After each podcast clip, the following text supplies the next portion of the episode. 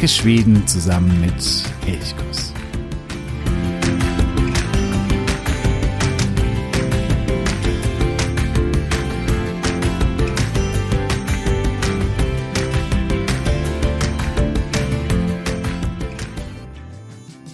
Die Schweden sind glücklich, die Finnen sind noch glücklicher.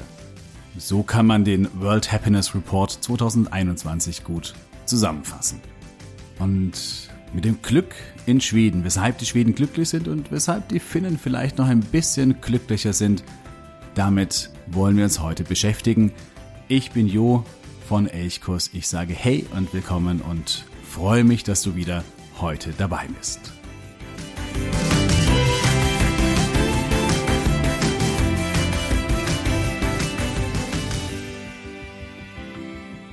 Jedes Jahr erscheint der World Happiness Report und jedes Jahr sind die nordischen Länder ganz weit oben dabei. Finnland bereits im vierten Jahr in Folge auf Platz 1, in diesem Jahr gefolgt von Island, von Dänemark. Die Schweiz und die Niederlanden schieben sich noch vor Schweden ein und dann auf Platz 6 kommt Schweden. Direkt gefolgt von Deutschland auf Platz 7 und Norwegen, das so ein bisschen Plätze verloren hat, auf Platz 8. Muss also festhalten, unter den weltweit besten oder glücklichsten acht Ländern befinden sich alle fünf nordischen Länder. Finnland, Schweden, Norwegen, Island und Dänemark. Interessant auch, dass die glücklichsten acht Länder alle aus Europa kommen, aber das ist für uns jetzt gar nicht so entscheidend. Wichtig ist eben, dass die nordischen Länder ganz oben stehen. Aber warum ist das so? Warum sind die Menschen im Norden offensichtlich glücklicher was macht die Schweden zu einem glücklichen Volk und was macht die Finnen zu einem noch glücklicheren Volk? Schaut man in den World Happiness Report hinein, dann stellt man fest, dass Schweden vor allem bei bestimmten Bereichen sehr stark punktet. Und dazu gehört, dass in Schweden negative Emotionen, Sorgen am wenigsten erlebt werden. Das heißt, man fokussiert sich viel stärker auf positive Emotionen, auf positive Erlebnisse, die erlebt man ganz intensiv und die negativen eher weniger. Ebenfalls wichtig sind intensive, enge Beziehungen zu Freunden und zur Familie, die ihm Stabilität und Sicherheit verleihen und damit auch Glück generieren können. Diese Stabilität ist auch wichtig bei der Politik. Insgesamt ist die politische Lage im Norden insgesamt und in Schweden sehr, sehr stabil. Man hat eine sehr lange Zeit voll von Frieden, von wirtschaftlichem Wohlstand und eben politischer Stabilität. Man hat viel Zutrauen in die Politiker und die politischen Institutionen oder auch die Verwaltungsinstitutionen und es gibt wenig Korruption oder zumindest erleben die Menschen es so. Hinzu kommt der Wohlstand. Nun kann man sagen, ja, Geld allein macht nicht glücklich und das ist sicherlich auch richtig, aber Wohlstand sorgt für eben auch wieder eine Stabilität, für eine gewisse Sicherheit und, das weiß man eben ja auch aus vielen Untersuchungen, Menschen, die sagen wir mal, zumindest wohlhabender sind, leben im Normalfall gesünder. Und das wäre der nächste Punkt, der in Schweden eben durchschlägt auf das Glück. Die Gesundheit. Man hat ein langes, gesundes Leben. Nicht nur was die reine Lebenserwartung angeht, die liegt in Schweden bei über 80 Jahren, sondern auch, dass man lange bis ins hohe Alter hinein auch gesund lebt. Im Durchschnitt lebt ein Schwede ein gesundes Leben ohne Krankheit von 72,6 Jahren. Und das ist wirklich ein sehr, sehr, sehr hoher Wert. Fragt man bei Bengt Brülde, er ist Glücksforscher an der Universität in Göteborg nach, warum die Schweden glücklich sind, dann sagt er, es ist in Schweden eine einzigartige Kombination aus Individualität und quasi den individuellen Möglichkeiten, die es für jeden Einzelnen gibt, und einem großen Zutrauen oder einer großen Zuversicht. Tillit, das schwedische Wort dafür. Und zwar Zuversicht in zweierlei Hinsicht oder auf zwei Ebenen. Zum einen eben auf der individuellen. Man hat Zutrauen dafür, dass man sein Leben so gestalten kann, wie man es selbst möchte. Aber auch eben Zutrauen, Zuversicht in die Gesellschaft, in die Politik, in die Institutionen, dass sie die Dinge schon so gestalten, wie es, wie es gut oder für die Menschen richtig und wichtig ist.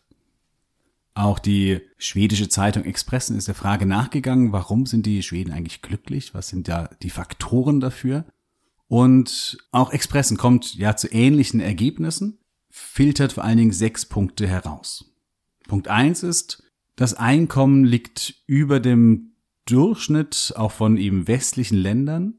Und wichtig auch beim Einkommen ist, dass die Einkommensunterschiede nicht so krass sind wie beispielsweise in Deutschland. Das heißt, die Reichen verdienen nicht so viel mehr als die eher niedrig bezahlten Jobs.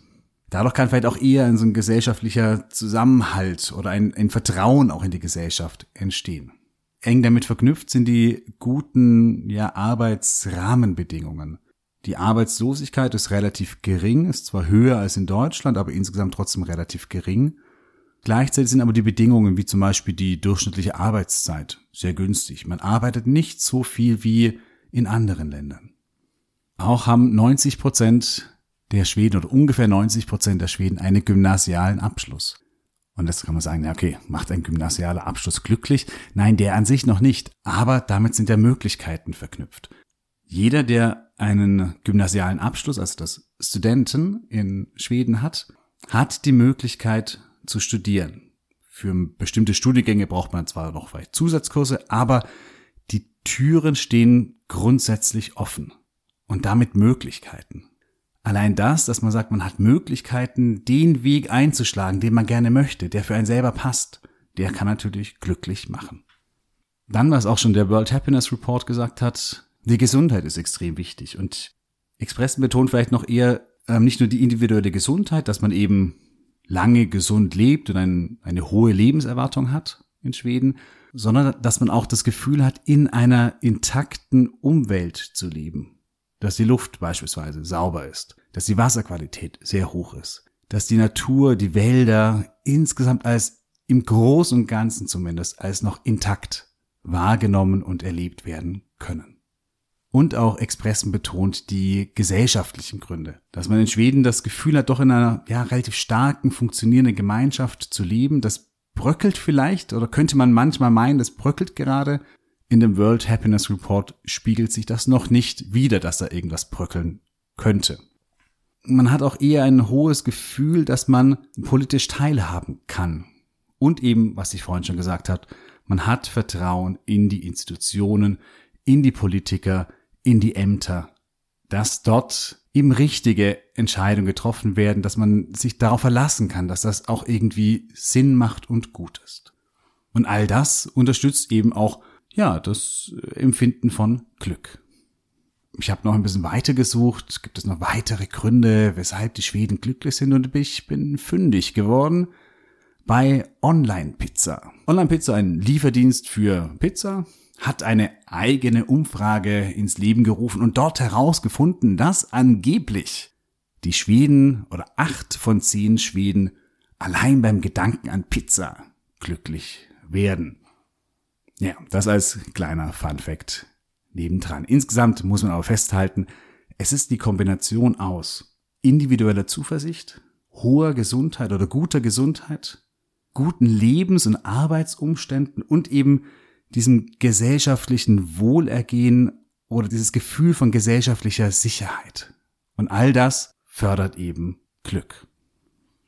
Aber jetzt kann man sich ja fragen, warum, wenn das alles in Schweden erfüllt ist, weshalb ist Schweden nur auf Platz 6 und Finnland auf Platz 1? Ist das in Finnland alles so viel besser? Ist Finnland nicht bekannt für den, ja, den finnischen Wehmut und wenn man sich die Zahlen anschaut, dann schneidet Finnland erstmal bei vielen Dingen schlechter ab als Schweden. Zum Beispiel bei der Lebenserwartung. In Schweden liegt die Lebenserwartung, die durchschnittliche, bei 81,9 Jahren. Bei Finnland nur in Anführungszeichen bei 80. Interessant in Finnland ist der Unterschied zwischen Männern und Frauen, der ist ja überall existent, also dass Frauen älter werden als Männer. In Finnland sind es aber sechs Jahre Unterschied. 83 Jahre ist die durchschnittliche Lebenserwartung für Frauen, 77 für Männer. Oder schauen wir auf das Bruttoinlandsprodukt. In Schweden, also umgerechnet auf jeden einzelnen Einwohner, beträgt das Bruttoinlandsprodukt 51.400 Dollar. In Finnland, auch hier wieder Anführungszeichen, nur 49.000. Das heißt, Schweden ist ein bisschen wohlhabender als Finnland. In Finnland sind die Kündigungsfristen kürzer. Das heißt, wenn dich der Arbeitgeber loshaben möchte, dann äh, ist das in Finnland deutlich einfacher als in Schweden. In Finnland gibt es weniger Elternzeit als in Schweden. Also es gibt so einige Dinge, wo man sagt, hm, da steht doch Finnland erst einmal ein bisschen schlechter da als Schweden. Woran liegt es dann also? Liegt es vielleicht daran, dass die Finnen noch einsamer leben als die Schweden? Macht Einsamkeit glücklich? In Schweden leben 23 Menschen pro Quadratkilometer. In Finnland sind es nur 16. Oder liegt es daran, dass die Finnen einfach mehr saunieren? Klar, auch die Schweden gehen gerne in die Sauna, aber den Finnen macht dabei niemand etwas vor. Oder ist doch eher der Alkohol der Grund? Schweden trinken im Durchschnitt 9 Liter reinen Alkohol pro Person und Jahr. Das ist enorm. Die Finnen aber sind mit 10 Liter dabei. Macht das glücklich? Oder aber lassen die Finnen einfach viel häufiger die Sau raus. Schaut man auf die Metal Bands pro 100.000 Einwohnern, dann stellt man fest, dass es in Schweden 37 Heavy Metal Bands pro 100.000 Einwohner gibt. Das ist weltweit Platz 2. Auf Platz 1 liegt Finnland mit sage und schreibe 53 Metal Bands pro 100.000 Einwohner. Ist das vielleicht ein Grund, weshalb die Finnen glücklicher sind? Oder liegt es doch eher am Kaffee?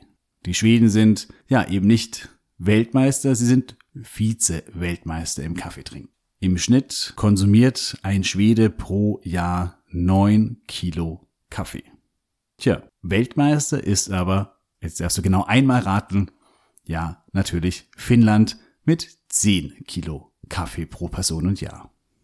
Ja, du siehst schon, die Länder liegen eigentlich überall mehr oder weniger gleich auf. Es gibt immer so kleine Unterschiede. Mal ist das eine Land vielleicht hat ein bisschen bessere Werte, dann mal wieder das andere Land.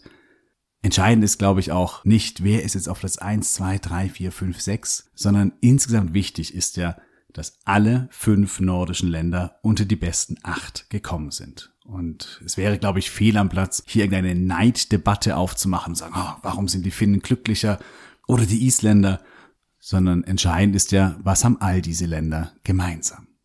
Mike Viking ist der Leiter des Kopenhagener Instituts für Glücksforschung und er sagt, dass das Entscheidende das nordische Modell sei. Dass man im Norden oder die Menschen im Norden eben besonders gut darin seien, gute Voraussetzungen für ein, ja, für ein ganzheitliches gutes Leben zu schaffen. Und er sagt auch, es gibt sicherlich Länder, die reicher sind, die ein höheres Bruttoinlandsprodukt haben. Aber, und das ist vielleicht das Entscheidende, oder dieser Satz von Mike Viking finde ich sehr, sehr entscheidend. Wie er helt enkelt pro att omvandla välstånd till välfärd och livskvalitet. Also wir sind einfach gut darin, Wohlstand in Wohlfahrt oder Lebensqualität umzuwandeln. Und das ist, glaube ich, wirklich das Entscheidende. Es geht nicht um den Wohlstand an sich, sondern was eine Gesellschaft auch daraus macht. Und hier ist im Norden der Wohlfahrtsstaat sicherlich entscheidend. Klar kann man darüber streiten, ist der noch da, bröckelt der nicht irgendwie und war er nicht in den 60er, 70er Jahren des vergangenen Jahrhunderts da erst eigentlich richtig gut ausgebaut? Ja, darüber kann man sicherlich streiten. Aber, und das ist wahrscheinlich das Wichtige, trotz allem gibt es im Norden noch einen relativ starken Sozialstaat, ein relativ engmaschiges Netz, durch das man nur schwer durchfallen kann. Das heißt, man hat immer so eine Grundabsicherung und das führt eben zu einem sicheren Gefühl, worauf dann eben auch Zuversicht bauen kann oder aufbauen kann. Mike Viking betont da eben auch ganz stark, dass diese Fragen um Gesundheit, Ausbildung, auch Gleichstellung, Gleichberechtigung, auch das etwas Wichtiges, dass eben auch, ja, auch Frauen oder Angehörige von Gruppierungen, die vielleicht nicht der Mehrheit angehören, dass die eben auch das Zutrauen haben, sich genauso entfalten zu können wie eben alle anderen auch. Und er sagt auch noch, vielleicht auch noch was ganz Wichtiges, dass man im Norden eher darauf fokussiert ist, das Leben so als Ganzheit zu sehen. Dass dort eben auch alles, das individuelle Glück, die individuelle Entfaltung und gesellschaftliche Fragen, Gesundheitsfragen, Fragen von Freiheit, von Frieden, von Gleichstellung, dass das alles zusammengeführt wird und eben das Leben als Ganzheit beeinflusst. Und dass man das Leben auch als Ganzheit sieht. Dass nur weil ein einzelner Bereich vielleicht mal nicht so gut laufe oder nicht so gut funktioniere, dass man dem dann nicht zu viel Beachtung oder Bedeutung zubilligt, sondern immer das Leben in der Ganzheit eigentlich eher sieht und das mit reinspielt.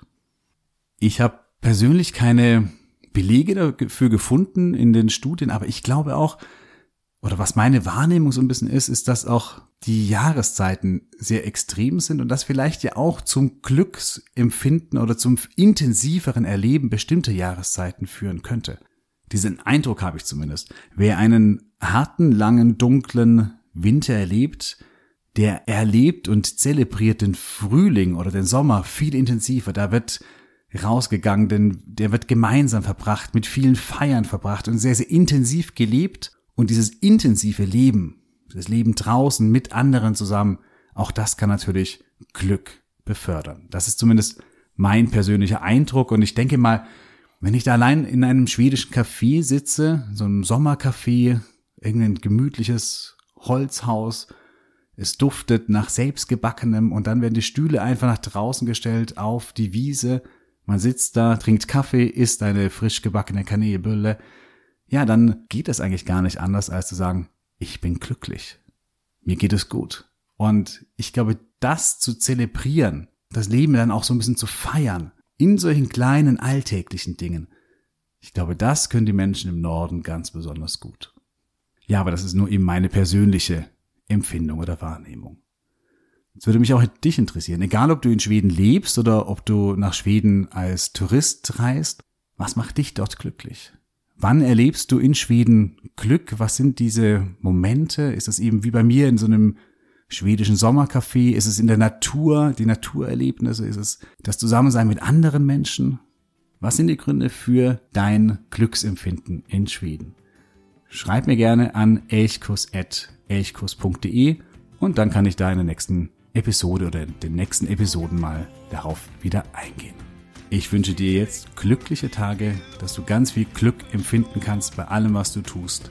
Und ich freue mich natürlich, dich wieder in der nächsten Folge, in der nächsten Woche begrüßen zu dürfen. In diesem Sinne, ha det så